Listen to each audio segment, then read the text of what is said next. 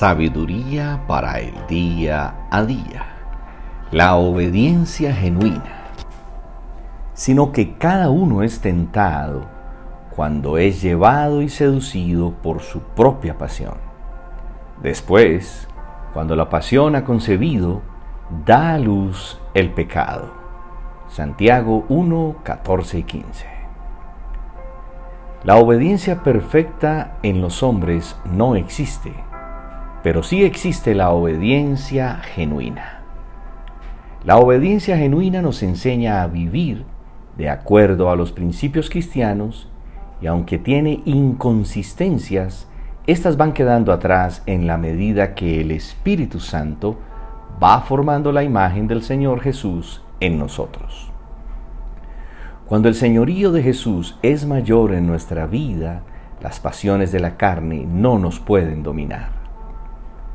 Aún aquellas cosas que son lícitas no tienen dominio porque el Señor ejerce señorío en nuestra vida. Todo aquello a lo que le permitimos dominio ejerce señorío. Nosotros decimos si es el Señor o son las pasiones de la carne. La lucha siempre va a permanecer, pero el triunfo lo decidimos nosotros en la medida en que le cedemos el señorío al Señor o a las pasiones. La entrega de la voluntad es personal. Dios no lo puede hacer por nosotros, es nuestra decisión. Dios ya hizo su parte al enviar a su Hijo en nuestro rescate y al traer su Espíritu Santo a morar dentro de nosotros.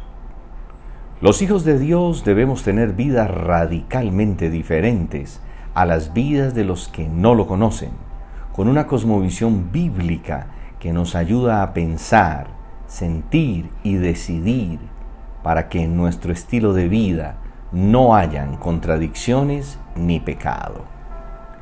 Debemos entregar al señorío de Jesús todas las áreas de nuestra vida y así podremos obedecer con libertad. Es por eso que oramos, Padre, Queremos reflejar tu imagen y semejanza, entregar nuestra voluntad para que gobiernes cada área de nuestra vida. Espíritu Santo, guíanos en cada decisión. Feliz y bendecido día.